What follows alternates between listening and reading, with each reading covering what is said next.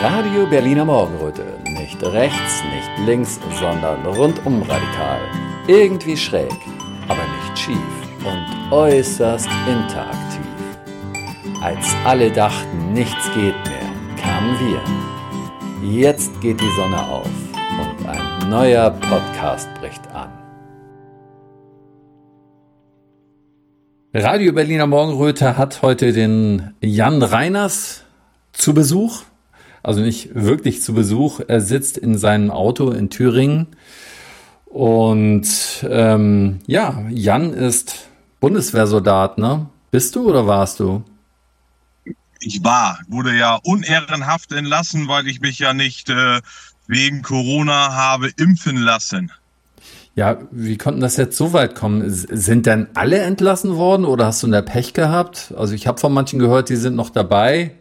Ist, äh, hängt das so vom Kompaniechef ab oder vom äh, Verteidigungsminister? Ja, wie, äh, wie läuft das ab? Also ich war Oberstabsgefreiter bei der Bundeswehr und war, habe insgesamt zwölf Jahre und zwei Monate vollgekriegt. Mhm. Und ja, äh, da kam ja die Corona-Impfung, die ich äh, verweigert habe aus folgenden Gründen ganz schnell erzählt, dass man ja auch weiß, warum man das tut. Nicht, weil man irgendwie ein verrückter Verschwörungstheoretiker oder irgendwas anderes ist, sondern äh, ich habe mir die Betriebsanleitung vom BioNTech durchgelesen. Und BioNTech hat äh, bei gewissen Krankheitsbildern gesagt, nein, äh, wir raten bei den und den Krankheitsbildern oder Symptomen, raten wir ab, sich BioNTech spritzen zu lassen. Dann bin ich dann natürlich zu meinen Truppenarzt hingegangen und habe gesagt, hier passen Sie auf, ich habe mir das durchgelesen. Und BioNTech ratet bei mir ab. So, und da hieß es denn nur noch ähm, von der Truppenärztin, das ist egal, Befehl ist Befehl, das wird jetzt verspritzt. Auf das äh, Schicksal und äh, rückt sich anderer, ne, äh, das ist egal. Das ist, äh, das war denen komplett egal. Ich habe denen gesagt, ich könnte lungenkrank werden, ich könnte wirklich äh, schwere Lungenschäden bekommen. Hm. Das habe ich deutlich gemacht. Hm. Und sie ist Ärztin, sie weiß es besser. Hm. Und äh, dennoch hat sie gesagt, wir können auf das Schicksal anderer keine Rücksicht nehmen. Es geht um das Wohl aller. Das ist egal. Entweder Spritze und vielleicht äh, schwer lungenkrank oder drei Jahre Gefängnis wegen Befehlsverweigerung. So, und äh, da fing dann mein innerlicher Konflikt an. Und ich habe ja auch bei der Bundeswehr, äh, gibt ja auch dieses ähm, Gesetz zu Gesunderhaltung. Mhm. Und ich muss mich auch irgendwie gesund erhalten. Also haben sich da so zwei Befehle oder zwei äh, Gesetze da ähm, ziemlich äh, überschnitten. Und äh, deswegen habe ich die Spritze halt nicht äh, genommen. Und dazu ist es dann gekommen, halt, welche wurden entlassen, die waren dann halt unter vier Jahre. Es ist so, wenn ein Soldat unter vier Jahre aktuell am Dienen ist, das ist egal für wie viele mhm. Jahre er sich verpflichtet mhm. hat, wenn er aktuell unter vier Jahre ist, kann er sofort innerhalb der nächsten paar Tage oder Wochen rausgeworfen werden. Das ist möglich. Also du warst nicht der Einzige bei dir da in dem Bereich, wo du gearbeitet hast. Hast du aber mitgekriegt, bei welchen das, die da entlassen worden sind? Ja, ich habe ich hab das äh, mitgekriegt. Ein Kamerad, äh, der wurde sogar äh, für sieben Tage in eine Arrestzelle gesteckt. Der war sieben Tage lang in einer Arrestzelle als disziplinare, äh, als äh, Disziplinarmaßstrafe, mhm. weil er ja einen Feldwebeldienstgrad hatte, hatte aber auch aktuell unter vier Jahre gedient und den hat man dann ein paar Wochen später dann auch aus dem Dienst entfernt. So, bei mir ist es aber so, äh, der äh, militärische Abschirmdienst hat mich auch besucht, äh, auch besucht, wie viele andere Kameraden auch. Und haben Gespräche geführt. Auf jeden Fall äh, hat das denn zu meiner Entlassung geführt, weil die was konstruiert haben. Natürlich bin ich am Klagen, beziehungsweise mich wieder am mhm. Reinklagen und deswegen hat der Anwalt gesagt, darf ich nicht äh, speziell äh, darauf eingehen, was äh, die gemacht haben, weil äh, alles andere, was ich sagen würde, könnte man mhm. als Geständnis oder irgendwas anderes mhm. abstempeln. Also mhm. der Gegner würde wieder äh, Wörter umdrehen und sagen, da hat der Herr Reiners aber dann und dann irgendwas gesagt. Mhm. mhm. Und äh, würden dann wieder irgendwie behaupten, das war ein Geständnis, wie auch immer. Und deswegen hat der Anwalt gesagt, äh, bloß die Schnauze halten, weil wenn es was Schlimmeres und Charakterloses gibt, dann ist es leider äh, der militärische Geheimdienst. Der militärische Abschirmdienst, also äh, für solche Aufgaben, also ich wusste nicht, dass auch für medizinische Zwecke eingesetzt wird, will ich mal sagen. Ich habe mir immer was ganz anderes vorgestellt, also dass man so gegen außen irgendwas abschirmt oder so. Hab mir auch viel schon von gehört von dem MAD, so ganz, ähm, ja, was ganz gefährliches in vielen Abenteuerromanen und so oder Soldatenromanen oder sowas ähnliches auf jeden Fall. Aber äh, da hätte man sich das wirklich nicht vorstellen können. Was, was hat der denn damit zu tun? Ja, was hat der damit zu tun? Äh, weil man halt sich nicht äh, impfen lassen hat, wollten die halt wissen, ob man halt ein äh, verrückter Verschwörungstheoretiker ist oder ein Rechtsradikaler mhm. oder äh, irgendwie ein äh, QAnon-Gläubiger. Äh, das wollten sie denn wissen. Das haben sie aber nicht so direkt Und, gesagt wahrscheinlich. Ne? Das ist jetzt deine Vermutung, nehme ich mal an. Ne? Oder hatten die sowas auch ja, ausgesprochen? Das, das, das, haben die direkt, das haben die direkt gefragt. Ich hatte ja auch ähm, damals auch äh, mit ähm, Max Eder zu tun, mhm. der ehemalige Oberst, der ja auch äh, verhaftet wurde. Mhm. Ich weiß nicht, ob du davon schon gehört hattest damals. Äh, letztes Jahr Weihnachten, da wurde er ja äh, mit paar anderen Leuten ja verhaftet wegen krimineller Vereinigung, weil mhm. sie angeblich, äh, weil die ganzen Rentner ja angeblich den Staat stürzen wollten. Mhm. Ist ein ganz netter Kerl. Und äh, da kam der militärische Abschirmdienst ja auch an und hat mir ja auch erzählt, äh, dass äh, sein Telefon abgehört wird, dass auch meine Gespräche mhm. mit ihm abgehört wurden. Die konnten mir genau auch äh, Dinge erzählen, die ich mit ihm besprochen habe. Mhm. mhm. Und äh, ja, das konnten die mir eins vor eins wiedergeben, obwohl das Telefonat keine 24 Stunden her war. Wow. Ja, wenn man sich bedenkt, dass, wenn man, wenn man sich bedenkt, wenn ich Donnerstagabends mit Maximilian Eder telefoniert habe mhm. und dann äh, Freitagmorgens ich einen äh, MAD-Termin habe mhm. und der MAD äh, haut sofort äh, die ersten Sätze raus, äh, dass er äh, alles wissen, was äh, ich mit den Herrn Max äh, besprochen habe und konnte mir das auch noch exakt wiedergeben, was mhm. ich mit ihm äh, besprochen habe. Jetzt mal ganz ehrlich, ähm, hattest du dich da ein bisschen erschrocken oder bist du da schon relativ abgebrüht, als sie da plötzlich vor dir saßen und dir das präsentiert hatten? Ja, ich war erst, erst war ich geschockt, aber dann habe ich geschluckt und dann habe ich gesagt, ja okay, äh, dann wissen die das, äh, dann ist das halt so. Mhm. Ne? Es ist halt äh, traurig, wie dieser Staat äh, abgesackt ist, dass die von so einem älteren Herrn äh, wie Maximilian Eder äh, einfach Angst haben. Ich kenne ihn persönlich, ich will jetzt nicht sagen, äh, ähm, er kann nichts, er ist nichts. Natürlich, er, er, ist eine wunderbare, starke Persönlichkeit. Mhm. Ja, aber dass man äh, ausgerechnet von diesem Mann Angst haben muss, äh, verstehe ich nicht. Er ist ein herzensguter Mensch, aber der mhm. Staat hat aus irgendwelchen Gründen Angst. Mhm. Aber ich schätze mal, er hat eine gute Aufarbeitung geleistet und äh, Verbrechen aufgezeigt und hat auch Beweise wohl gesammelt für diese ganzen Verbrechen, was der Staat gemacht hat. Und äh, davor hat dieser Staat wohl Angst. Sind diese Verbrechen äh, bezogen jetzt auf diese Corona-Geschichte?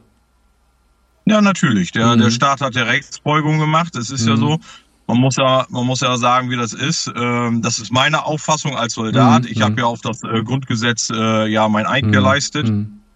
Und wir müssen jetzt dazu sagen, äh, wir sind der Staat und die Politiker ist nur die Regierung. Die Regierung ändert äh, sich alle vier Jahre. Mhm. Ne, natürlich mhm. auf Kommunalebene und auf Landesebene auch alle vier bis äh, fünf Jahre.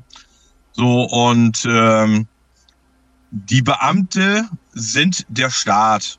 Sei es Soldat, sei es Polizist, sei es Staatsanwalt, sei es Richter, sei es äh, Bürgermeister, sei es äh, äh, auch die äh, kleinste Fachkraft in ein Rathaus. Äh, der Beamte ist der Beamte und der Beamte ist der Staat. So, man kann 30 Jahre lang Beamter sein, dann kann man sich ja schon mal ausrechnen, wie oft da schon die Regierung gewechselt ist. Mhm. So, dann kann das nicht angehen, dass auf einmal eine Regierung da ist, äh, das Grundgesetz bricht, dass man äh, äh, dass man Grundrechte wieder einfordern muss. Ein Grundrecht ist ein Grundrecht, was ich nicht Mhm, einfordern muss, was mhm. einfach da ist. Es wird aber weggenommen. Und an Sta äh, und äh, obwohl der Staat handeln müsste, ich rede denn davon von den Beamten, der hätte jeder Richter, jeder Staatsanwalt, jeder Polizist hätte sagen müssen, nein, das verstoßt oder verstößt gegen das Grundgesetz. Machen wir nicht. Liebe Regierung, ihr macht da gerade was falsch. Ne, ihr regiert, ihr macht die Gesetze, ihr macht Mhm. die Regelung, aber wir haben ja ein Fundament und da verstößt ihr gerade gegen. Das geht Mhm. nicht. Ne? Und ähm, ja, aber da hat äh, der Staat leider versagt. Ja, also die meisten haben es ja nicht gemacht, die meisten Soldaten und Polizisten. Ähm, warum jetzt Jan Reiners? Warum machst du dir das so ungemütlich in deinem Leben? Ich meine, man denkt, da geht jemand zur Bundeswehr, da hat er einen sicheren Job. Und ähm, die meisten haben ja mitgemacht bei der Bundeswehr, oder? Ähm, Ja. Bist du schon früher in der Schule irgendwie immer ein bisschen garstig gewesen oder ist das jetzt was Neues? Nö, äh, was heißt in der Schule garstig gewesen? Natürlich, ich war äh, jung und Pubertät. Ne? Man hat, ich war Dorfkind, man hat Blödsinn gemacht, was was was halt äh, jeder Junge in meinem Alter Ja, damals ja getan hat und so. Man hat sich mal geprügelt, man hat sich mal gerauft und das alles. Mhm, Ne? mhm. Ähm, mal gute Noten geschrieben, mal schlechte Noten geschrieben. Nee, aber ne? so, äh, hast du damals in der Schule dann auch mal, auch mal den Lehrern widersprochen oder so, wenn da was nicht in Ordnung war? Oder ist das etwas, das ist erst später gekommen, diese Haltung? Ja, das kann sein, dass das äh, später gekommen ist. Ich Ja. meinte, ich hab, äh, war eigentlich ein normales Kind. Ja, ne, ist ja nichts Ja, Unnormales, ne? Aber hätte ja sein können. Manche fangen schon in der Schule an, die werden dann Klassensprecher, fangen sich an, mit den Lehrern zu streiten oder so, ne?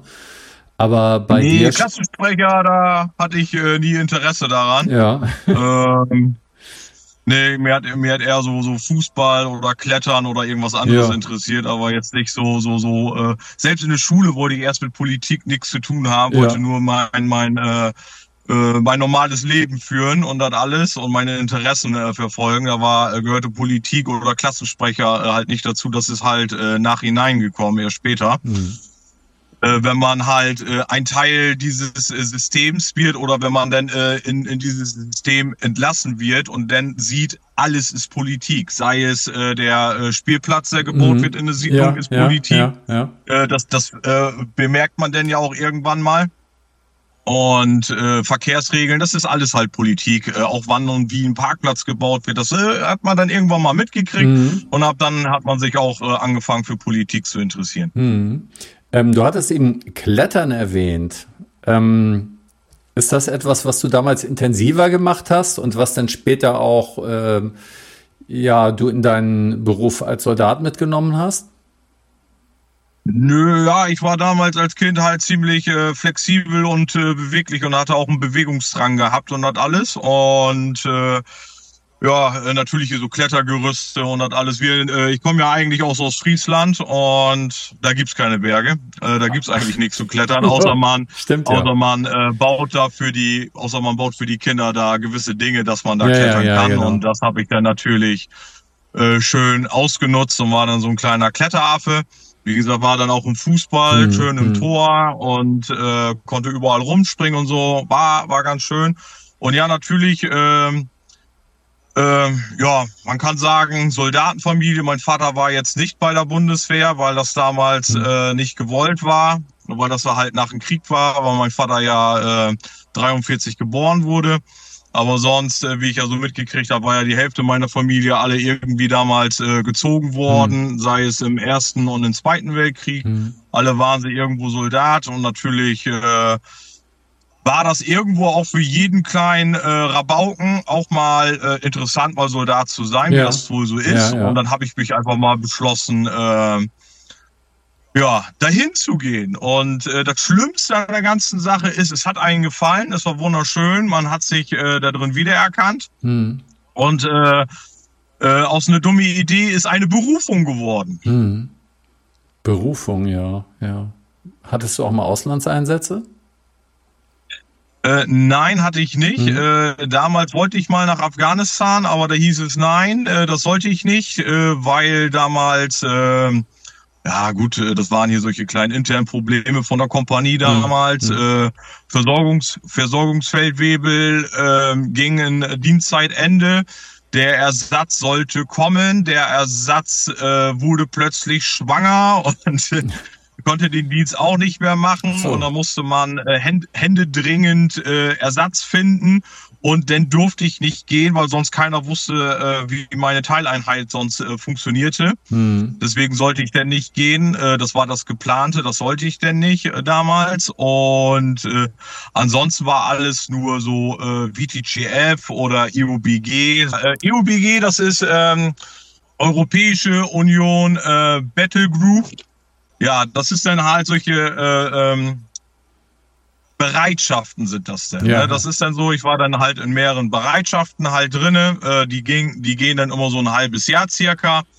Und ja, dann äh, wird man natürlich darauf ausgebildet und vorbereitet. Und wenn dann irgendwann mal spontan mhm. irgendwo, ich sag's mal, im Kongo mhm. oder in Libyen mhm. Bürgerkrieg ausbrechen sollte mhm. oder ein äh, äh, Erdbeben passieren sollte, mhm und äh, die bräuchten da militärische Hilfe. Dann äh, wäre das ausgerufen worden, wenn die Politik das mhm. hätte gemocht. Mhm.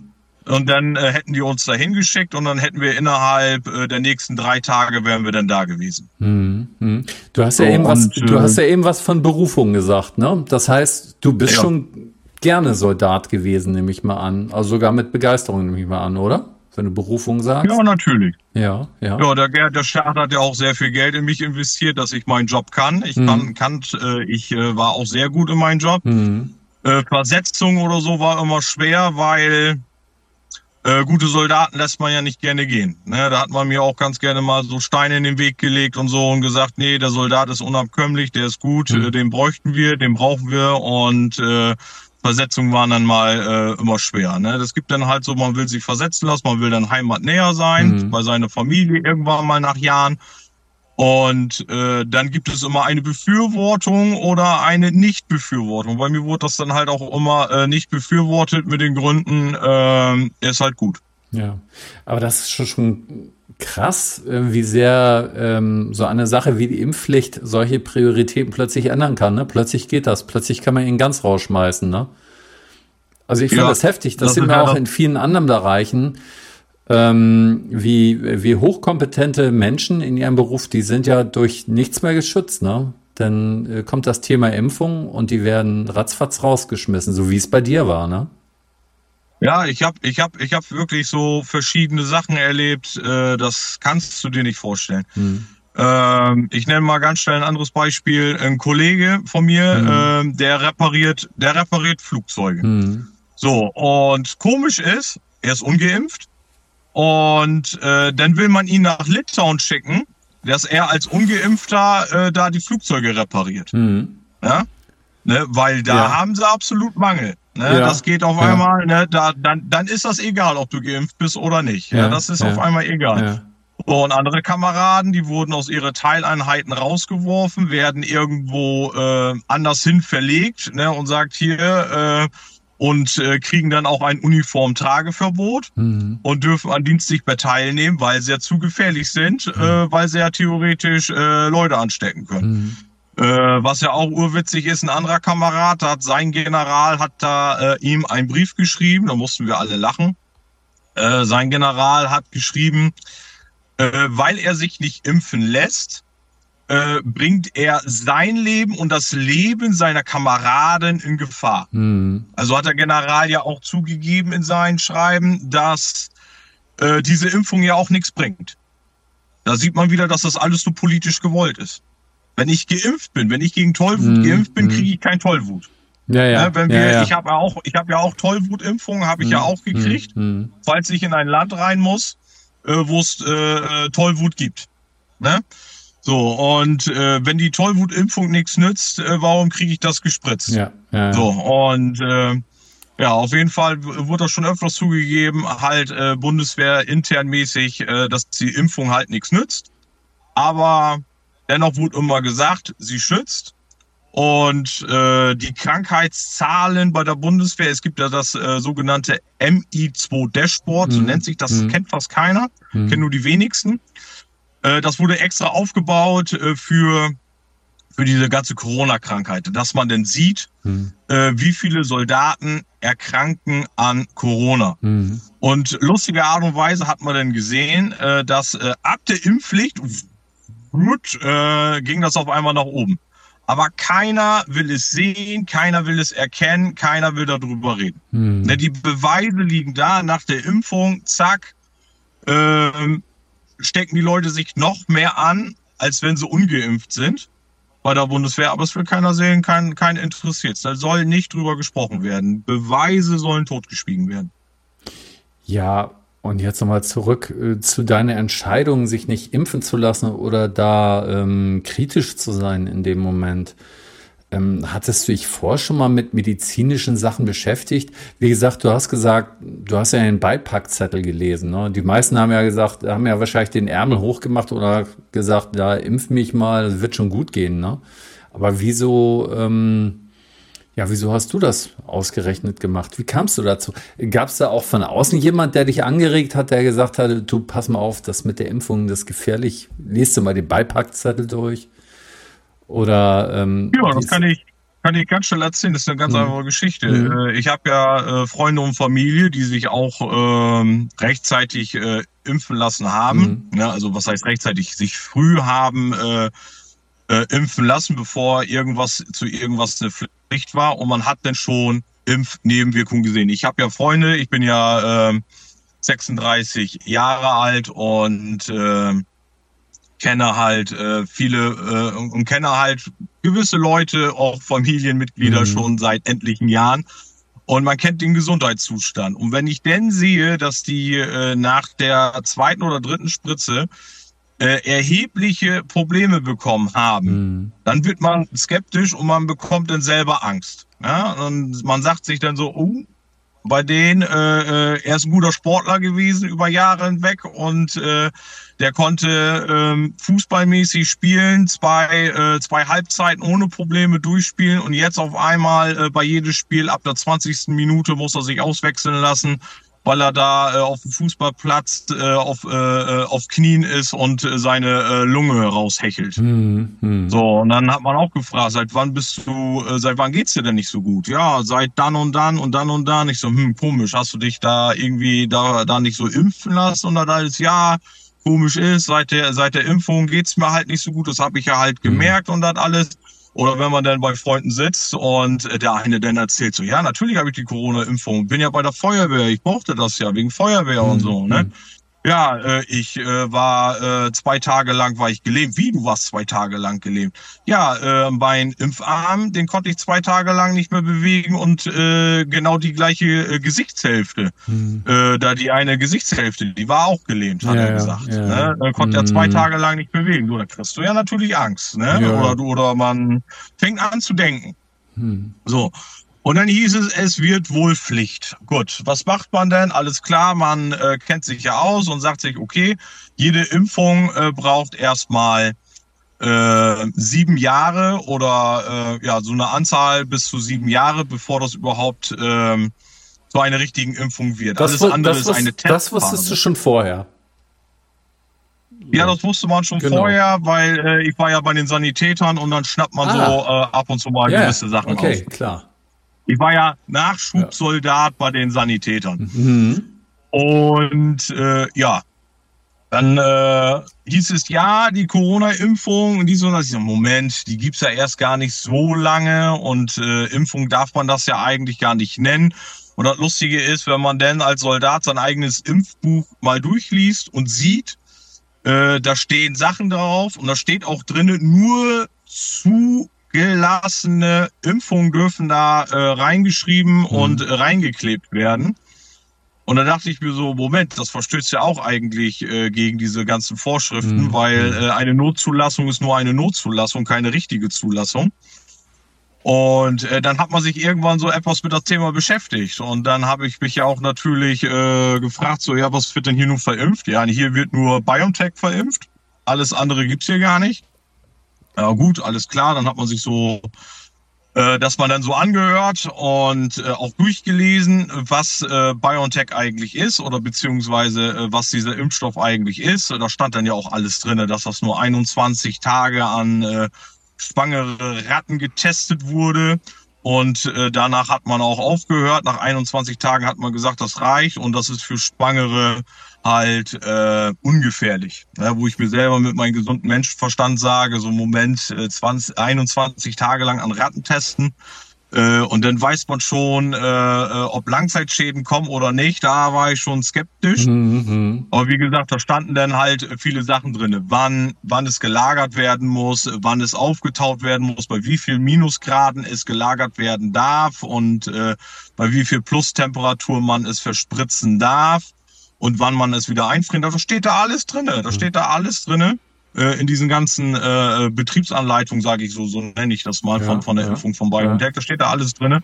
So, und wenn man sich das dann einmal durchgelesen hat, dann bekommt man Bammel. Also ich sagte so, wie das ist. Wenn sich das jeder mal einmal durchlesen würde, äh, auch derjenige, der sich das vielleicht äh, verspritzen lassen hat, wenn er sich das durchimpft, äh, wenn, wenn er sich das durchlesen würde, der würde nur noch den Kopf schütteln und, und sich selbst fragen, was habe ich mir da gegeben. Hm, hm. Ja. Ja, gegen diese Gebrauchsanleitungen hilft ja eine millionenschwere Impfkampagne, ne? oder zig Millionen. Ne? Ärmel hoch ja. und solidarisch ja, das, sein. Ne? Ja, hm. das ist es ja. Und viele, ja, und äh, viele Kameraden, das ist ja auch, das habe ich ja auch bemerkt. Äh, mein Gruppenführer, der hatte auf einmal Gürtelrose an den Kopf gekriegt nach der Impfung. Hm. Hm. Komisch. Oder andere Kameraden, die dann alle gesagt haben, so, oh, ich habe nur noch durchgehend Kopfschmerzen seit der Corona-Impfung mhm. oder ich fühle mich nicht mehr fit. Ich konnte immer sechs Kilometer joggen, jetzt schaffe ich noch nicht mal mehr zwei Kilometer. Mhm. Ja, und das ja. wird dann von den Ärzten immer so weggelogen. Ne? So, ah, oh, es war ja Lockdown, sie konnten ja nicht joggen, sie konnten ja keinen Sport Bisschen machen. Auf dem Training, ne? ja. Hm, hm. Ja, ja, und dann, ach, Güdelrose, ach, sie waren ja mal schwimmen, sie haben sich irgendwo in, äh, äh, am See, haben sie sich äh, diese Bakterien oder Viren äh, zugezogen hm, und dadurch hm. ist die Gürtelrose entstanden. Es wird alles pauschal weggelogen. Ja, jetzt nochmal zurück. Du bist ja immer noch mitten in dem Verfahren, ne? Ja. Also du klagst gegen die Kündigung, ja? Ich klage einmal gegen die Kündigung, also äh, ja gegen diese fristlose Entlassung, also unehrenhafte Entlassung. Mhm. Da klage ich immer noch, weil da ja halt was äh, konstruiert wurde. Und ich klage ja immer noch, bin schon in dritter Instanz, äh, weil ich ja den Befehl nicht befolgt habe, mich impfen zu lassen. Mhm. Und ähm, da muss man sich auch schon fragen, was, äh, wie politisch wie, wie weit der politische Arm überhaupt reicht, bis wirklich äh, bis hin zum, äh, zum Gericht. Das kannst du dir nicht vorstellen. Mhm. Ähm, war meine zweite Gerichtsverhandlung, da durfte ich erst rein, nachdem der äh, Staatsschutz aus dem Gerichtssaal rausgegangen ist. Der Staatsschutz hat erstmal mit, äh, mit Richter und mit äh, Staatsanwaltschaft geredet und äh, Erst wo die fertig war mit das Reden, durfte die Gerichtsverhandlung erst beginnen. Oh. Ja. Äh, äh, Moment, da wird es doch sicher eine rationale Erklärung für geben, dass der Staatsschutz da gewesen ist und so. Also das wird ja alles irgendwie ganz normal sein, dass sie sowas machen oder nicht.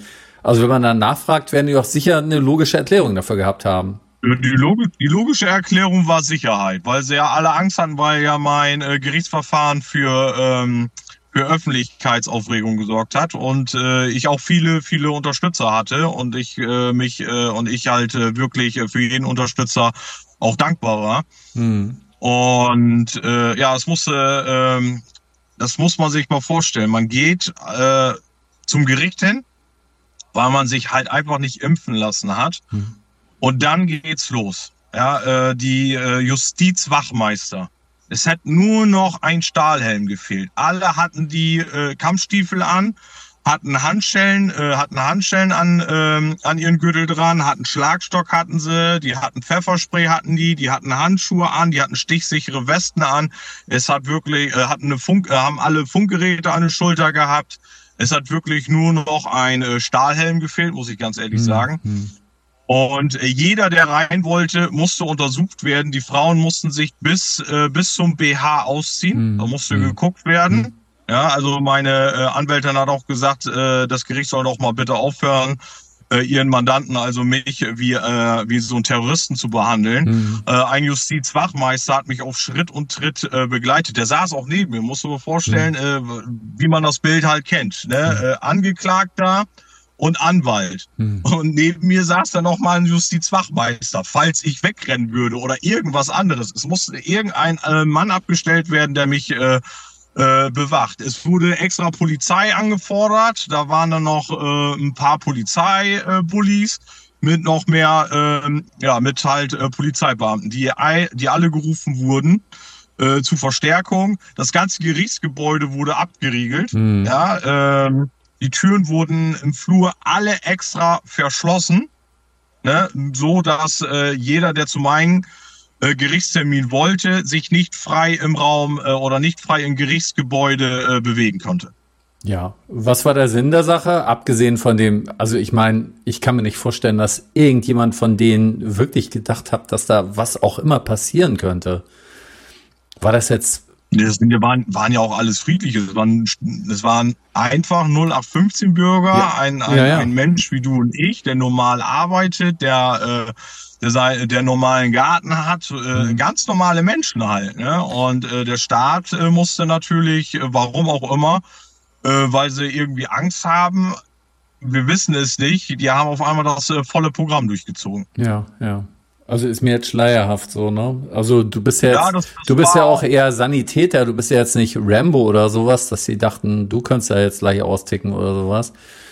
Ähm, also meine Vermutung wäre jetzt gewesen, ich weiß gar nicht, ob ich so einfach Vermutungen machen darf, aber dass es so als Abspreckung gilt, ähm, ja, für Zuschauer da reinzukommen, so. Aber war wahrscheinlich trotzdem voll besetzter Saal, oder? Äh, ja, es sollte voll besetzt werden, aber trotz, obwohl alle Corona-Maßnahmen erloschen waren zu der Zeit, mhm. haben die dennoch gesagt, äh, bei einem Saal, wo 50 äh, Personen reinpassten, dürfen nur 10 rein. Ah ja tatsächlich. Ja. ja genau. Ah, gut. Ja, ja. Ich glaube, da ist auch fast nichts mehr hinzuzufügen. Ähm, du hattest mir letztes Mal ja, was soll man da noch? Ja, was soll, ich meine, was soll man da noch sagen? Oh, füg meinetwegen was hinzu. Ja, äh, für jeden, wenn, wenn einer das gerade so zuhört, der Jurist ist, der, der was zu lachen hat. Ja, ja. Ähm, äh, zweite Instanz ist ja so, da hat man ja drei Richter. Mhm ein Hauptrichter, der hauptberuflich Richter ist und so zwei, äh, ich nenne es mal äh, Laienrichter, die ja. äh, von normalen Volke, die dann halt äh, mitrichten und mitentscheiden dürfen. Mhm. So, und dann kam der Knaller. Dann habe ich äh, gefragt, ich da so, bevor das hier alles losgeht, äh, da hätte ich noch eine Frage am Gericht. Und dann hat der Richter gesagt, Herr Reiners, Sie dürfen hier alles fragen, alles kein Problem. Da habe ich gesagt, okay, äh, hat einer dieser Anwesenden hier, der entscheidungsbefugt ist, hier jemals schon mal gedient? Und dann hat der Richter sofort gesagt, Herr Reiners, diese Frage dürfen Sie hier gar nicht stellen.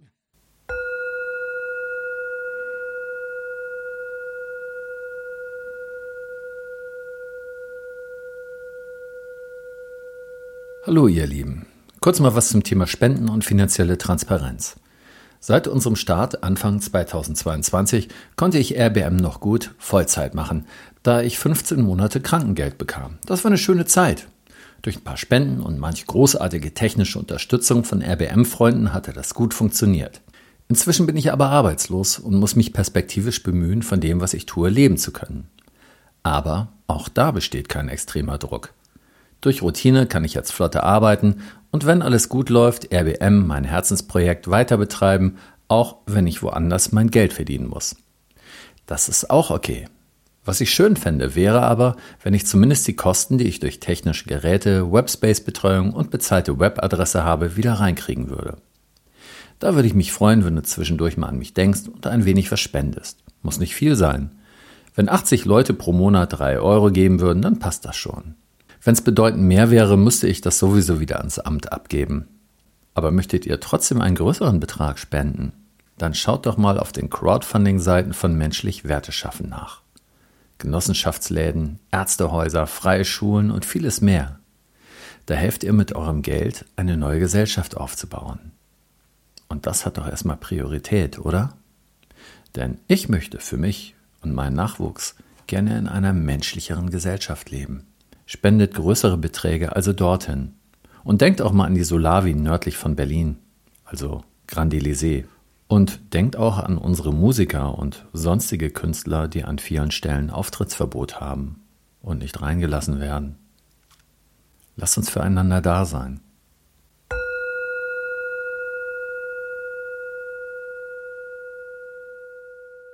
Ich habe, ich habe zum Schluss, also wie gesagt, meine ja. Anwältin hat, hat super Arbeit geleistet. Ja. Martina Böswald hieß sie, ja. war wirklich eine sehr, äh, sehr gute Anwältin, war alles super. Sie hat auch alle Beweise hingelegt, aber wir haben auch alle Argumente hingelegt. Aber äh, wie gesagt, wenn vorher schon der äh, äh, ja, der Staatsschutz da erstmal äh, mit den äh, Richtern und mit der Staatsanwaltschaft geredet hat, dann wusste man ja schon ungefähr, wohin die Reise geht. Mhm. Und das Schlimmste, das Schlimmste an der ganzen Sache war ja wirklich, ich habe denen gesagt, äh, Frau Staatsanwaltschaft äh, Nadermann, äh, also Frau Staatsanwältin Nadermann und auch zu den ganzen Richter habe ich gesagt, Geht doch mal bitte in die Kaserne, stellt euch neben ein Feldwebel und sagt zu einem Feldwebel, befehlen Sie doch mal Ihren Soldaten, nur eine Kopfschmerztablette zu nehmen.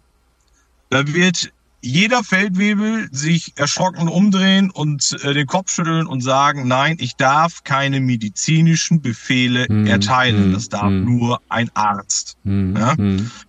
Und ähm, dann haben die mich alle erschrocken angeguckt, weil sie ganz genau wussten, wohin die Reise geht. Und weil sie alle ganz genau wissen, wenn, wenn man schon eine Tablette nicht befehlen darf, hm, ja, hm.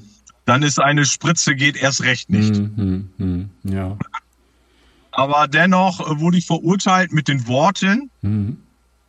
Befehl ist Befehl. Auch wenn er rechtswidrig ist, habe ich als Soldat dieses auszuführen, außer es verstößt gegen die Würde des Menschen. Das ist ja ein Widerspruch in sich, oder? Ja, habe ich auch schriftlich, habe ich auch schriftlich. Ja, ja. Also, ähm, ja. Keine Unterschrift verpflichtet. Hm. Nee, bist du auch nicht. Aber wenn du nicht unterschreibst, ne, dann impfe ich dich nicht. Hm. Okay, alles klar. Er hat nicht unterschrieben, er wurde nicht geimpft. Hm. Gerichtsverhandlung. Ja, so. Gerichtsverhandlung wegen, äh, wegen Befehlsverweigerung. Mhm. So. Er vor Gericht. So, der Arzt als Zeuge war da und hat gesagt, jawohl, er wurde zu mir befohlen. Er war auch da. Er hat nicht unterschrieben und ich habe niemanden geimpft, der nicht unterschrieben hat. Was hat die Richterin zum Schluss gesagt? Mhm. Ist in Ordnung. Befehlsverweigerung, weil er nicht unterschrieben hat. Mhm. Ich kann doch niemanden befehlen, oder für eine Unterschrift zwingen. Ja, wir haben ja. immer noch ein Würde des Menschen, wir haben ja ein Grundgesetz und das alles. Äh, freie demokratische äh, Grundordnung haben wir hier.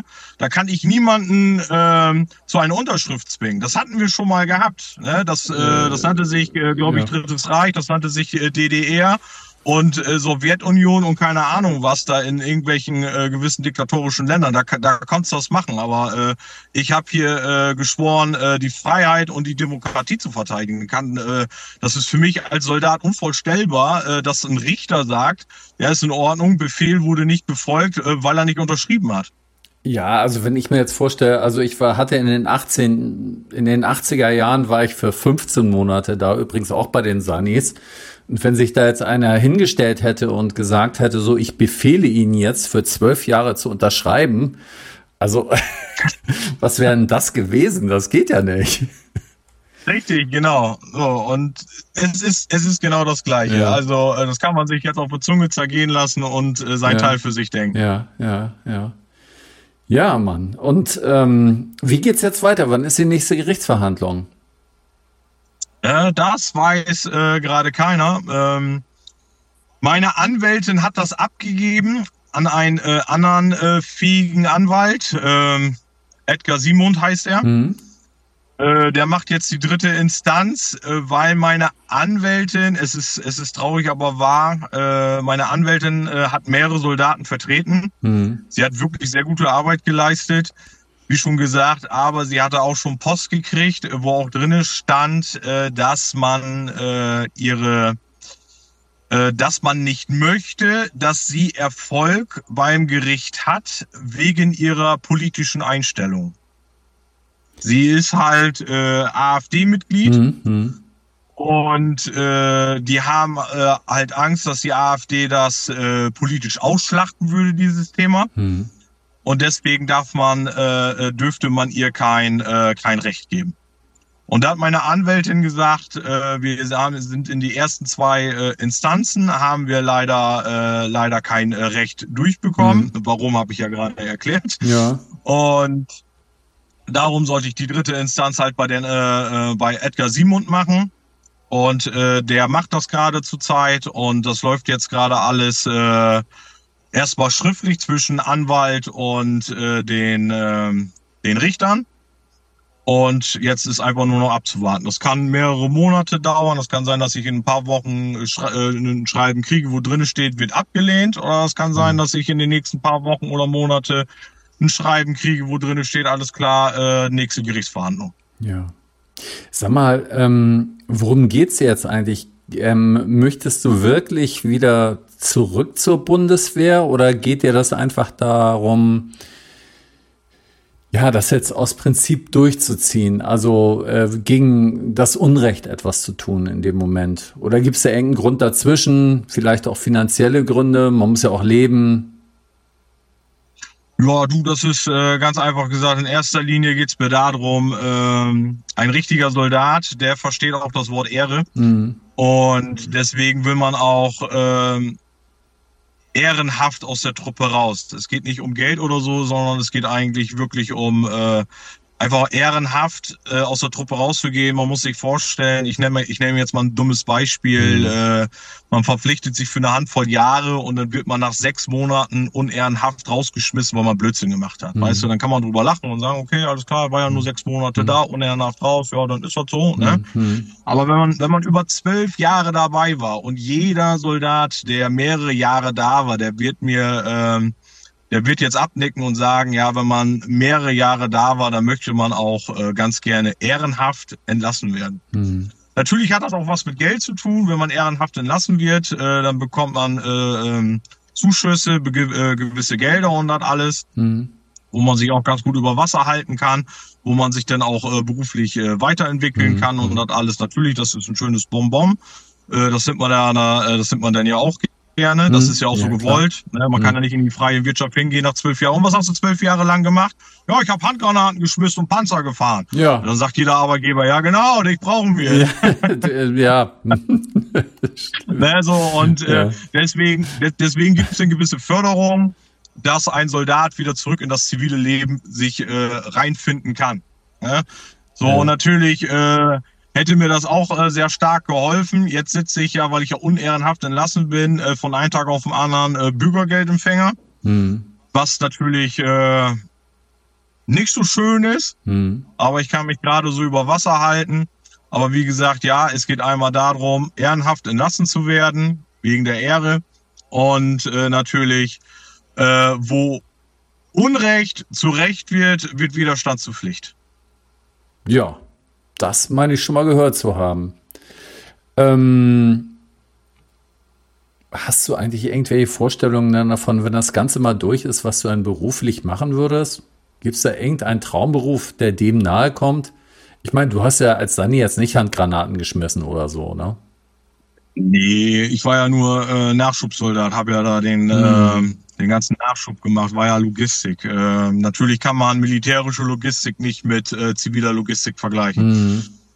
Ähm, ja, was habe ich mir äh, für, was habe ich mir überlegt? Äh, das Problem ist, dass äh, wir leben in einer schnellen Gesellschaft. Mhm auch wirtschaftlich. Man sieht, wie, wie schnell und rapide, ähm, ich will das nicht politisch hier ausatmen lassen, nur deswegen eine Randnotiz, man sieht, wie die jetzige Regierung die ganze Wirtschaft erstmal komplett zugrunde richtet. Meine persönliche Meinung. Hm. Ich sehe das ja an allen Ecken. Äh, es ist halt nicht mehr richtig planbar, was man machen möchte, äh, weil alle zwei Jahre sich äh, die Wirtschaft dramatisch ändert. Mhm. Man kann wirklich nicht, ich kann, ich kann jetzt noch nicht mehr, mehr sagen, äh, was in den nächsten zwei Jahren wirtschaftlich in Deutschland noch alles möglich ist. Ja, klar. Ne, das, das, das, kann, das, das kann man nicht mehr so. Und deswegen ist das jetzt die Frage. Ich bin ja noch äh, am Klagen. Das kann sein, dass die Bundeswehr mich in den nächsten paar Monate wieder nehmen muss. Mhm. Und äh, da muss man auch gucken, wie das weitergeht äh, denn mit mir, weil ich ja eigentlich bis äh, Dezember 2025 eigentlich hätte. Da muss man gucken, ob man mit der Bundeswehr aushandeln kann, hm. äh, ob ich denn äh, frühzeitig äh, wieder gehe aus der Bundeswehr hm. äh, oder ob ich doch noch meine ganzen Jahre da absetzen soll, obwohl ich denn wieder Uniformtrageverbot bekommen würde. Hm. Das müsste man gucken. Äh, zurzeit habe ich aber auch äh, mit, äh, ich kann das offenkundig sagen, äh, durch die Bundeswehr habe ich halt äh, Depression und Burnout bekommen. Mhm. Das hat der Arzt ja. halt äh, bestätigt. Das ja. haue ich jetzt einfach mal eben so raus. Ja. Und ich muss erstmal auch mal wieder gesund werden, weil ja. der ganze Stress, der dahinter steckt, der ist, ähm, der ist ziemlich heftig gewesen. Wenn man sich vorstellt, ähm, dauerhafte Bedrohung, drei Jahre Gefängnis, oder du kannst dich äh, oder die drei Jahre Gefängnis kannst du entgehen, wenn du dich äh, verkrüppelst. Ja, hm. so und äh, das macht einen kopfmäßig auch äh, fertig. Den ganzen Druck, den man ausgeliefert ist, es ist ja auch so. Ich wurde ja auch haufenweise denunziert. Hm. Ähm, Kameraden haben mich, es wurde befohlen, mich anzuscheißen. Hm. Ne, äh, Leute aus der NVA oder, oder, oder Kameraden, die damals meine NVA waren, die, äh, äh, die, die werden jetzt nicken und lachen.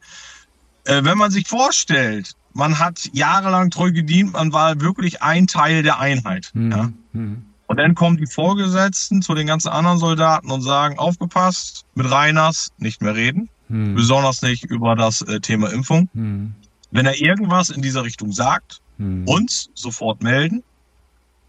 Dann wurden WhatsApp-Statusse von mir gescreenshot oder gescreenshottet mhm. ja, und äh, weitergeleitet zu Vorgesetzten, wurde gezeigt, wurde dann auch zum militärischen Abschirmdienst, kam alles in meine Akten rein. Äh, Chatverläufe wurden, äh, äh, wurden gescreenshottet. Es wurde geguckt, in welchen ähm, Telegram oder WhatsApp-Gruppen ich drinne bin. Dann wurde versucht, da auch reinzukommen und alles, was ich geschrieben habe, wurde dann auch äh, gefilmt oder gescreenshottet. Äh, denn wenn irgendwelche Kameraden mit mir in der Raucherecke, ich bin nicht Raucher, hm. äh, aber dennoch hat man ja sich aber mit Kameraden äh, mal unterhalten und die man gesehen hat und, und mit denen man ja gut, kannt, äh, kon äh, gut konnte. Man hat mit denen geredet und dann kamen sie dann natürlich an. Und Reiners, wie sieht's aus? Hast du schon impfen lassen? Nein, habe ich nicht. Ah, warum denn nicht? Ja, kann ich dir erzählen. Habe ich dir meine Gründe erzählt? Oh ja, mh, verstehe ich und dies und das. Ne? Also ganz normale Gespräche, nichts Feindseliges, gar nichts. Mhm. Dann hat es einer gesehen und gehört. Dieser Soldat musste unverzüglich zum Chef und es wurde ein Verhör war, äh, ist stattgefunden worden. Mit Protokoll, all drum und dran, gleich sofort mit Schreiber, der wurde verhört, der wurde also, vernommen. Sekunde mal, äh, um das nochmal klarzustellen. Das heißt, der, der mit dir geredet hatte, wurde von einem anderen dann denunziert, dass er mit dir geredet hat. Genau. Hm. Der musste zum Chef, da war dann sofort ein Schreiberling da. Ne? Und äh, da musste dann sofort so, er ist jetzt hier Vernehmung, Verhör, so, sie, es ist heute der und der Tag. Sie haben äh, heute mit äh, Oberstabsgefreiten Reiners über das und das geredet. Ja, habe ich. Wie ist es dazu gekommen? Und äh, was haben Sie gesagt? Was hat er gesagt? Was haben Sie da darauf gesagt? Ich hatte Akteneinsicht. Steht alles drinne. Ich habe das alles gesehen. Hm. Die Leute, ja. es wurden Leute angeschissen, die mit mir geredet haben. Es, ja. hatten, es hatten Soldaten Angst gehabt, mit mir zu reden, weil sie Angst hatten, es würde ihre Karriere schaden. Hm. Soldaten hatten Angst um ihre Karriere, wenn sie mit mir reden. Okay. Also ähm, erstmal, ich glaube, ähm, wenn man da so normal zuhört, ne, du wächst ja recht tough eigentlich von der Art, von der Ausdrucksweise. Man denkt auch immer, Soldaten sind ja stark, ne? Aber es sind ja halt auch in Anführungsstrichen nur Menschen. Ne? Also mir ist das eben noch mal bewusst geworden, dass man sowas leicht übersieht. Ne? Also das ist ja eine Art, das ist ja eine ganz andere Art Krieg, den du jetzt ausfechten musst da. Und ähm, da ist die Frage, mh, hm, was bedeuten also deine Kameraden für dich da letztendlich? Oder was bedeuten die Kameraden dafür ein? Ist das denn schon so etwas wie Familie über die Jahre? Ist man da schon so dicke zusammen?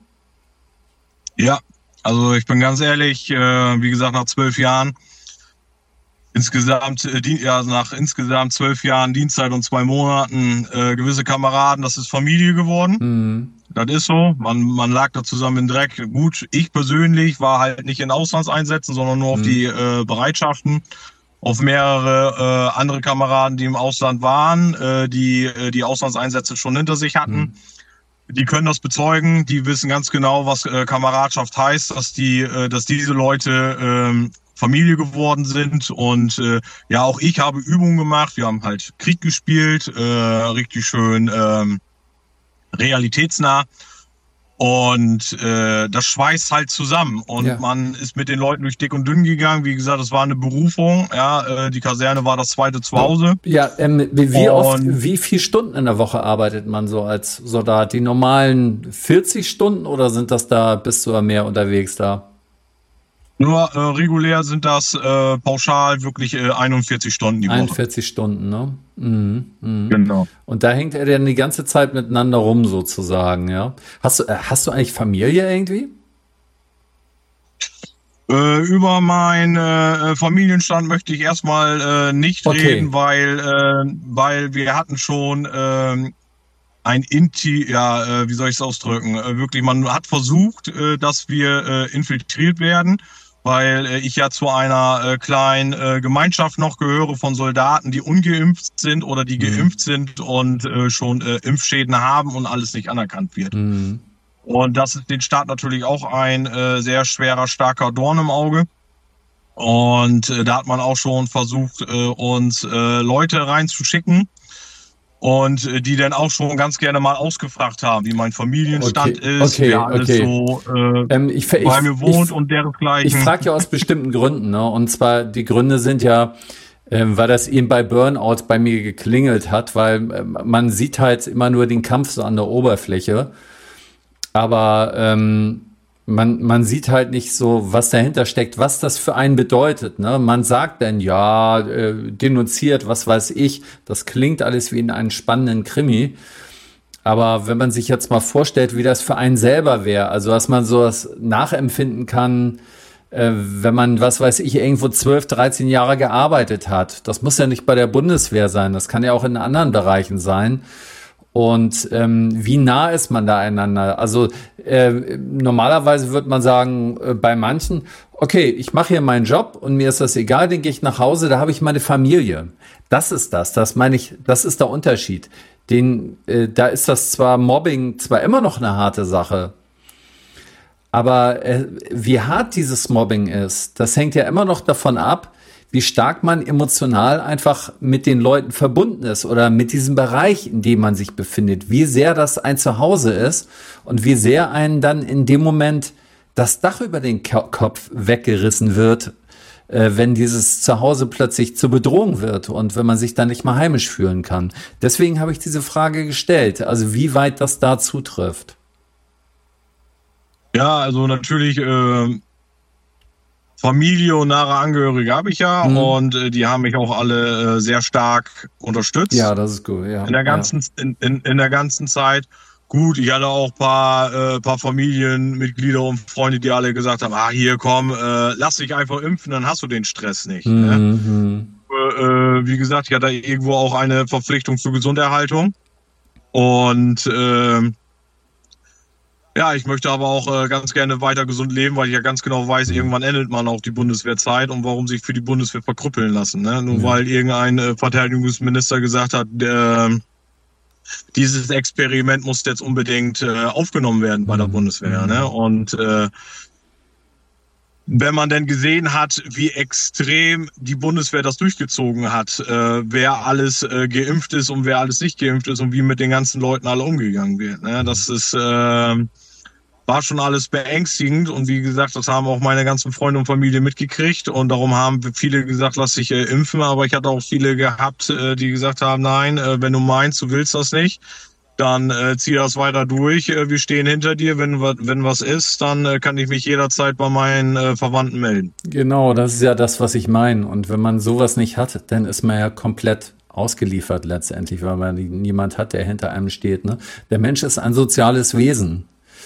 Und ähm, deswegen ist sowas auch nicht zu unterschätzen. Ne? Aber selbst wenn man sowas hat, ne, man ähm, braucht sich ja nur mal vorzustellen, man geht, äh, man betritt einen Raum, wo fünf Leute sind, die einen einfach nicht mögen. Ne? Da, da muss noch nicht mal geschimpft werden. Wie fühlt sich ein Mensch in dem Moment?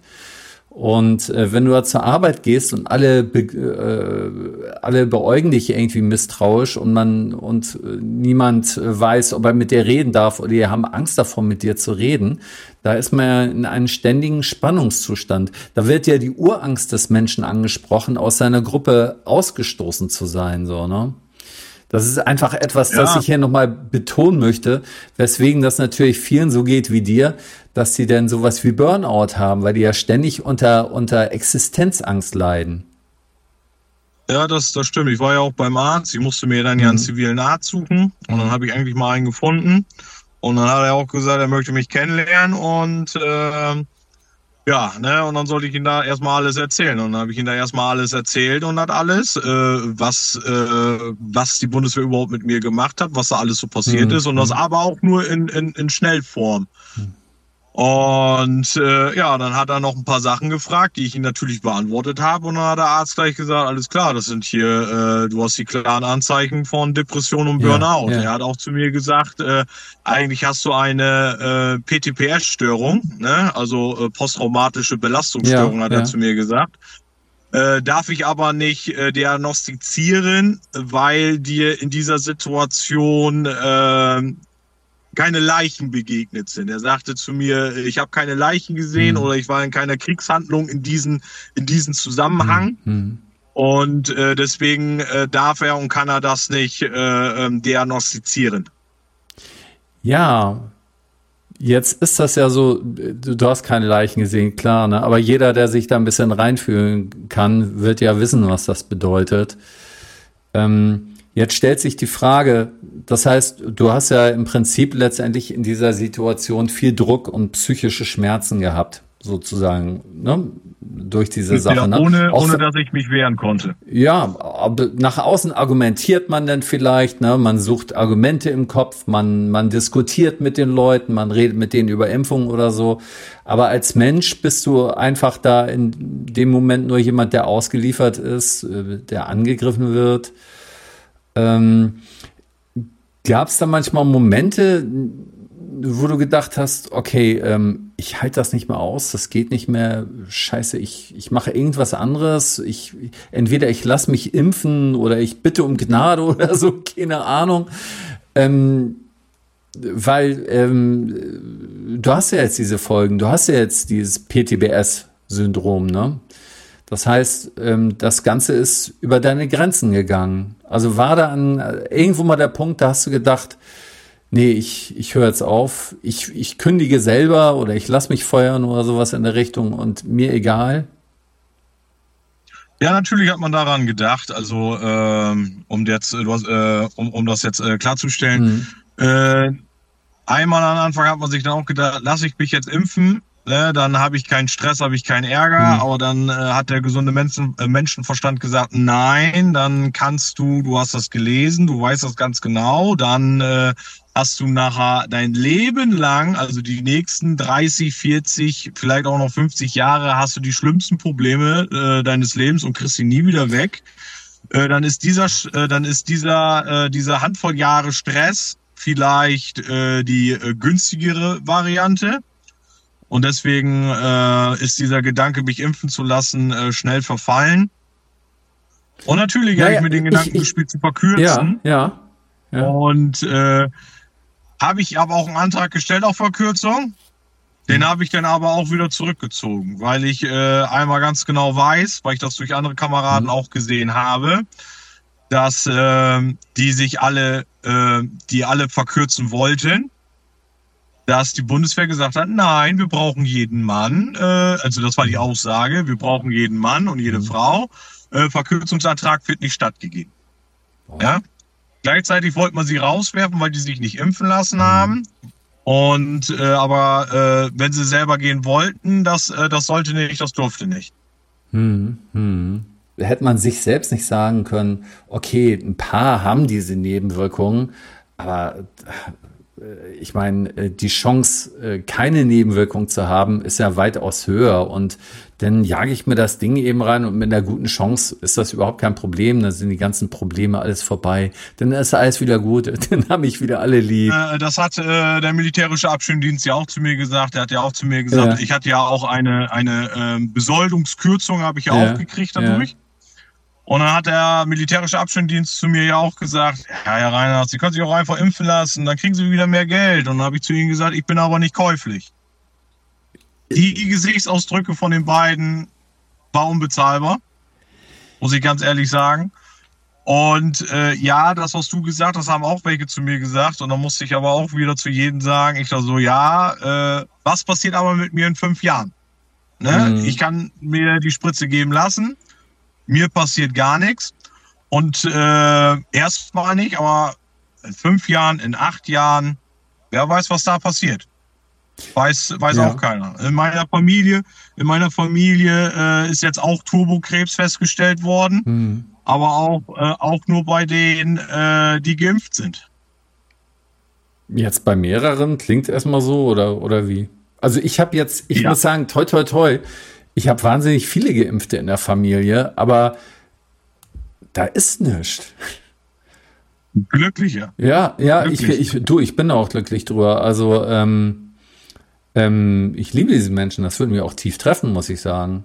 Also, ähm, ja, das äh, tut, äh, tut mich auch ja. ganz stark treffen. Also, ich habe äh, ich habe eine Familie, äh, da bin ich froh drüber äh, die, die alles äh, locker gesehen haben, weil es gibt, es gibt genug Familien, die haben sich gestritten. Ja. Nee, du darfst nicht äh, hm. zu Weihnachten vorbeikommen, weil du bist äh, ungeimpft ja. und so was alles. Ne, das gab's ja überall.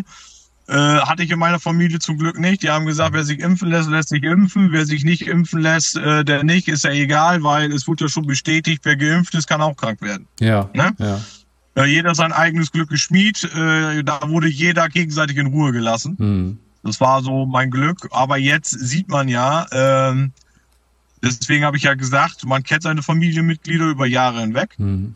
Und dann hat man gesehen, äh, wer ist gesund geblieben, wer ist nicht gesund geblieben, mhm. wer, welcher Zustand hat sich äh, gesundheitlich verschlechtert und bei wem ist er gleich geblieben. Und wir müssen leider, äh, kann ich das in meiner Familie behaupten und sagen oder bestätigen, mhm. äh, die, die sich äh, gespritzt haben, die, äh, die sind gesundheitlich abgesagt. Okay. Und die, die halt mhm. nicht geimpft sind, äh, äh, den, äh, die haben noch den gleichen Stand wie vor paar Jahren, mhm. gesundheitlich. Mhm.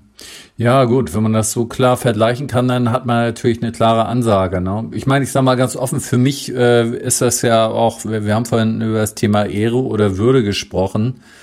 Und äh, man sagt ja, man kann ja sagen, ähm, ich habe Nein gesagt, das ist mein Körper, also äh, sage ich auch Nein. Jetzt mal unabhängig davon, wie gefährlich das ist. Aber bei dir klingt das wirklich so, als hast du so klare Beispiele da gehabt. Da äh, spielte in erster Linie das Gesundheitliche halt eine Rolle ne? und weniger das Prinzip der Würde, über seinen Körper zu entscheiden ich kann auch zu keinem verlangen, der 20 oder 30 Jahre alt ist oder jünger, wie auch immer, ja, der noch äh, 30, 40, 50, 60, 70 Jahre äh, noch weiterleben kann, mhm. ja, weiterleben kann. Den kann ich doch nicht irgendwas zumuten, dass er dann irgendwas nimmt, wo er dann die nächsten äh, äh, 70 Jahre drunter leidet. Ja, ja, klar. Äh, das, das siehst du jetzt so, aber die sagen dann ja, ja, aber äh, du kennst ja die Argumente. Man schützt sich und andere und die Chance an, äh, selbst wenn man geimpft ist, ist die Chance immer noch höher, durch die Impfung gerettet zu werden, als durch Karo ja, Corona. Ja, aber diese Täuschung ist ein Verbrechen. Hm. Ich möchte dich hm. jetzt nicht unterbrechen, nur so, darfst du gerne. diese Täuschung ist, diese Täuschung hm. ist ein Verbrechen. Hm. Punkt aus. Ja, ja. Äh, viele Kameraden von mir, die haben sich auch freiwillig impfen lassen, weil sie entweder geglaubt haben, das Zeug hilft wirklich. Mhm. Andere Kameraden haben es einfach aus Faulheit getan, mhm. weil die gesagt haben, ich möchte in den Urlaub fliegen, ich möchte äh, in, äh, ins genau. Restaurant wieder rein. Mhm. Ja. So, und durch diese Kameraden hat man dann ja schon äh, diese ersten äh, gesundheitlichen äh, Schädigungen ja gesehen, Mhm. Mhm. die mich so gesehen geschützt haben. Ja, weil ich dann ja gesehen habe, okay, jetzt habe ich meine Vergleiche zu den äh, äh, noch gesunden und die jetzt gerade anfangen zu äh, kränkeln. Mhm. Ne? Äh, ist, wie gesagt, es ist, was die Regierung da gemacht hat mit, mit, mit der ganzen Werbekampagne, das war ein Verbrechen. Mhm. Das, anders kann ich das nicht sagen. Es ist halt so. Man kann, man kann eine Bevölkerung nicht mutwillig einfach so belügen. Es kann doch nicht angehen, dass sie sagen, äh, wie Lauterbach sagt, es ist Impfnebenwirkung frei. Wenn ein Minister oder, oder ein Mhm. zukünftiger Mhm. Minister äh, sagt zu Millionen Menschen vor dem Fernsehen, Mhm. es gibt keine Nebenwirkung, ähm, da muss ich fragen, ist dieser Mensch entweder komplett fehl am Platz, Mhm. weil er komplett keine Ahnung hat, Mhm. ja, Mhm. Oder ist er vom Bösen geritten worden und hat jetzt wirklich ein Verbrechen gemacht und äh, Millionen Menschen mit Absicht belogen? Mhm. Ja, das muss man Und dann sich gehört fragen. dieser und dann gehört und dann gehört dieser Mensch nicht in einer, äh, egal was von beiden zutrifft, Mhm. dann gehört dieser Mensch nicht in einer äh, politischen Ebene, wo man Entscheidungen trifft. Mhm. Mhm. Zum Wohle des Volkes, Ja. was ich ja geschworen habe zu schützen. Ja. Ja, wenn du wirklich Erfolg vor Gericht haben würdest, dann könnte es ja ein richtiger Meilenstein werden in dieser Geschichte. Und, Ja, aber ich glaube, das ist ja gerade das Problem dann, ne? oder? Dass die das ja auch ja wissen. und nein. Ja und nein. Es gibt ja schon die Meilensteine. Das ist ja das Mhm. absolute Schlimme. Es gibt ja schon ähm, Anwälte, die haben es geschafft, die Richter zu überzeugen. Natürlich mit den gleichen Argumenten, was auch meine Anwältin benutzt hat. Mhm. Ja? Mhm. Ähm, nur da haben die Richter sich nicht so einnullen lassen, sage ich jetzt mal. Ne? Die ähm, hatten wohl Verstand gehabt und auch ganz genau gewusst, in welche Richtung und welche Ecke sie sich Mhm. begeben. Die haben, äh, die haben denn den äh, Verweigerer Recht gegeben aus äh, gewissen Gründen und es gab Freisprüche Mhm. trotz dieser handvollen Freisprüche ähm, wird weiter deutschlandweit die ganzen Kameraden zu hohen, hohen Strafen verdonnert. Mhm.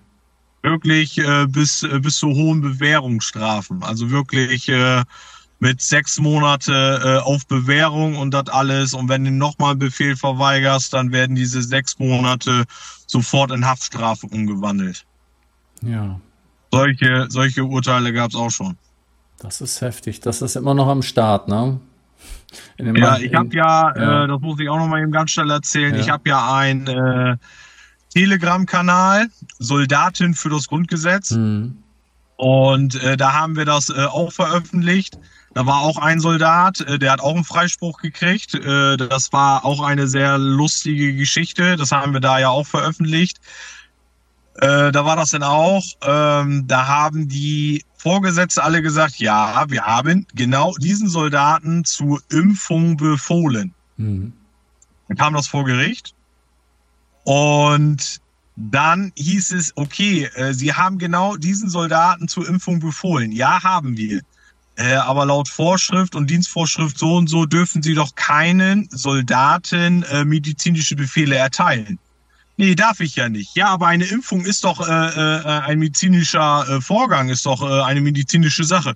Äh, äh, nee, nee, nee, nee, ich habe ihn zu keiner Impfung befohlen, zu keiner Impfung befohlen. Ich habe ihn nur zum Sandbereich befohlen. Nur zum äh, Sanitätsbereich habe ich ihn befohlen. Ja? Dann haben die auf einmal alle zurückgerudert. Und äh, obwohl es in der Anklageschrift überall hieß, äh, es, er wurde zum Impfen befohlen, er soll sich direkt gegen Corona impfen lassen. Es wurde wirklich haargenau beschrieben, er soll sich gegen Corona impfen lassen. Wurde zum Schluss in der Anklageschrift äh, oder beziehungsweise in der Verurteil oder in der äh, in dieser Urteilungsschrift vom vom Richter äh, wurde dann halt reingeschrieben, dass es keinen klaren Befehl auf einmal gab. Naja, also er wurde freigesprochen weil es wohl äh, angeblich keinen äh, klaren Befehl dazu gab. weil man das nach äh, nachhinein äh, äh, wieder äh, entschärfen wollte, die ganze Sache. Ja, klar, ich meine, wie würden sich das in den Zeitungen denn machen, wenn da plötzlich jemand ähm, vor Gericht steht und ähm, verurteilt wird, weil er die Impfung befohlen hat. Ne? Das würde ja, das ganze Narrativ ja verdrehen, ne? Hm. Ja, na, na, ja na, na, natürlich. Das, und äh, ich selber sage mir, ist in Ordnung. Äh, ich lebe ja noch ein paar Jahre länger. Hm. Ich bin ja äh, gesund. Hm. Und alle Schriftstücke, die ich von meinen Kommandeuren bekommen habe, von meinen äh, Kompaniechefs bekommen habe, äh, was die Staatsanwaltschaft geschrieben hat, äh, was die Richter geschrieben hat, das wird alles aufbewahrt. Und wenn irgendwann mal die große äh, Aufarbeitung kommt, hm, hm. irgendwann kommt das ja, hm. wird kommen. Hm. Äh, dann habe ich meine Beweisdokumente äh, und wer weiß, ob ich Schadensersatz kriege oder ob denn, äh, äh was heißt Schadensersatz, sagen wir einfach mal, dass Gerechtigkeit gesprochen ja, wird ja, ja. im Nachhinein. Hm, ja, verstehe. Ja. Ne? ja, gut. Deswegen, warten wir mal ab. Also. Weil meine, weil meine Vorgesetzte, die äh, dass man das auch mal hört. Das muss ich ganz, das, das muss noch mal gesagt werden. Ne? Hm. Ich will das jetzt nicht in der Länge ziehen, aber dass man mal hört, wie kaputt die Bundeswehr eigentlich ist. Ja, es kann ja nicht angehen, dass ein General mir ein Uniformtrageverbot erteilt und ein Dienstausübungsverbot. Das heißt, ich darf am Dienst nicht mehr teilnehmen weil ich eine Atmosphäre der Unsicherheit am Standort geschaffen habe, mhm. weil ich ja meine Kameraden aufgeklärt habe mhm. über über die Spritze, dass es halt ein Experiment ist und alles und äh, dass es schon Impfschäden gibt und äh, dass es zu Problemen dadurch geführt hat und ich deswegen nicht mehr am Dienst teilnehmen soll. Wie gesagt, ein Dienstausübungsverbot. Mhm. Dann wurde ich äh, von einem Tag auf den anderen entlassen. Dann hieß es auf einmal, ich sollte doch in die Kaserne kommen ich habe meine Entlassungspapiere, ich sollte doch jetzt mein Spind räumen, ich sollte doch jetzt meine Auskleidung machen und meine ärztliche äh, Abschlussuntersuchung machen. Und dann habe ich zu meinen äh, und äh, alles andere, was dazugehört. Dann habe ich natürlich äh, als Oberstabsgefreiter habe ich dann natürlich mein äh, Hauptmann äh, nochmal in Kenntnis gesetzt, dass ich äh, von General befohlen bekommen habe ein Dienstausübungsverbot. Mhm dass ich äh, das nicht machen kann, äh, also nicht freiwillig mache, äh, sonst würde ich ein Dienstvergehen machen. Er müsste mir das schon befehlen. Dass es einen Befehl gibt, gegen diesen Befehl zu verstoßen. Da hat er gesagt, nein, macht er nicht. Da habe ich gesagt, gut, ich kann keinen Dienst ausüben, deswegen kann ich die Auskleidung nicht machen und ich kann den ganzen, äh, den ganzen anderen Bums kann ich leider auch nicht machen. Und somit habe ich dann diese Kaserne verlassen dann haben die am nächsten Tag halt mein Spind aufgebrochen und jetzt heißt es auf einmal, es fehlen Ausrüstungsgegenstände, die ich äh, dafür äh, halt aufkommen sollte. Hab mich natürlich dagegen beschwert und dann hat äh, mein äh, stellvertretender Kommandeur, Oberstarzt äh, Dr. Beste, der hat mir geschrieben, äh, es war alles vorschriftenkonform. Ähm, ja, äh, ich hatte meine Gelegenheit gehabt und es war alles vorschriftenkonform. Ich habe ihm natürlich einen Brief geschrieben und ihn mal gefragt, äh, er sollte mir doch mal bitte die Vorschrift zeigen, äh, die mir erlaubt, äh, gegen Befehle eines Generals zu verstoßen. Ich bin mal gespannt, was ich als Antwort kriege. Hm. Ja, also so verstreckt sich die Bundeswehr in Widersprüchen. Ja, ja. ja, Mensch, Jan, auch nochmal als lustige auch, Geschichte zum Schluss. Ja, ja, ja, ja, gerne. Ich finde solche, ich finde solche Einblicke sehr interessant. Also auch äh, nochmal vielen Dank für diese ganzen feinen Einblicke in diese Vorgänge bei der Bundeswehr, Jan. Und auch danke, dass du so offen erzählt hast, ja, wie es dir da gegangen ist. Und danke für deinen Einsatz, Jan. Ja, bitteschön.